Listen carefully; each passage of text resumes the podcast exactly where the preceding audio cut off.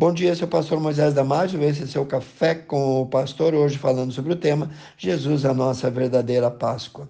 Hoje vamos tentar aprender um pouco mais sobre a Páscoa. A Páscoa é um momento de celebração focado na cruz do Calvário, onde Jesus levou sobre si todos os nossos pecados e depois de três dias ressuscitou.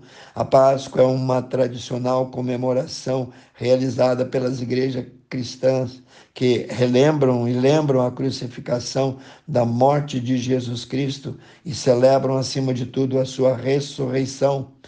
O bacalhau no prato, a troca de ovos coloridos de Páscoa ou coelhinhos de chocolate pertence a uma tradição pagã e não deve ofuscar o sentido verdadeiro da Páscoa. Por causa da propaganda e do comércio, muitas verdades bíblicas são totalmente distorcidas, confundindo crianças, jovens e adultos no meio evangélico, os mais fracos e desatentos, os desavisados acabam invertendo ou distorcendo a verdadeira história da Páscoa.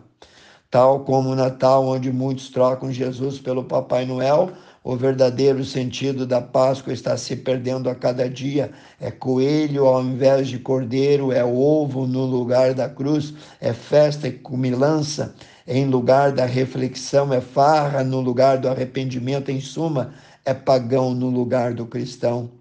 É um tempo também para nós lembrar do Egito do que aconteceu lá e de como Deus libertou o povo de Israel depois de mais de 400 anos como escravos no Egito. Tempo para meditar na libertação que nós mesmos, como cristãos, tivemos da nossa escravidão no tempo de incrédulos e condenados debaixo da ira de Deus. Lembrar também das grandes livramentos que o Senhor fez por nós na nossa vida, do que éramos antes da salvação. Ele nos libertou do paganismo, ele nos libertou da vida imoral, promíscua, do mundanismo, da idolatria, de um casamento já prestes a separar, da vida mundana e sem vida. Alguns outros ele libertou das drogas, da orgia, da bebida, etc, etc. Foi desta vida insana, doida, que Jesus nos tirou e nos vivificou. A primeira Páscoa aconteceu há milhares de anos, quando o povo de Deus estava sendo escravizado no Egito nas mãos do tirano Faraó. Deus teve misericórdia e decidiu libertá-los através de Moisés e Arão.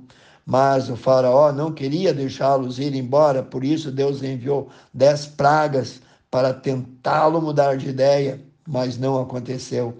E na última praga, como o faraó já tinha endurecido o coração, o Senhor decidiu ferir de morte todos os primogênitos do Egito como forma de um último aviso. Porém, para o seu povo, os israelitas, deu uma ordem ele. Disse que deveriam sacrificar um cordeiro macho para cada família, e assim eles não seriam atingidos pela última praga. Depois disso, eles juntos iriam comer a sua refeição como família.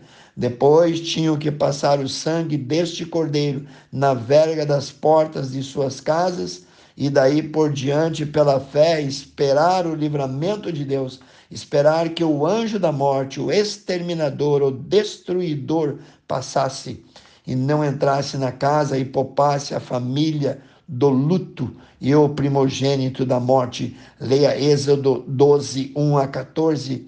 Daí vem o termo Páscoa, no hebraico Pessá, que significa pular além da marca, passar por cima ou poupar, fazendo a marca do sangue nas vergas e ombreira das portas, eles seriam então protegidos da condenação e da morte de seus primogênitos.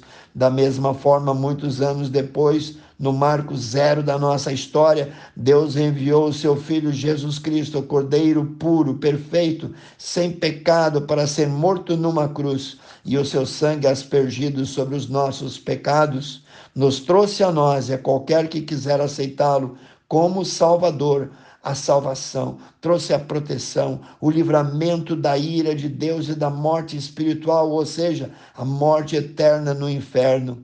Há mais de dois mil anos atrás, Jesus iria celebrar também com seus discípulos a sua última ceia antes de ir para a cruz se identificando assim como sendo ele o Cordeiro de Deus que tira o pecado do mundo, prometido pelos profetas.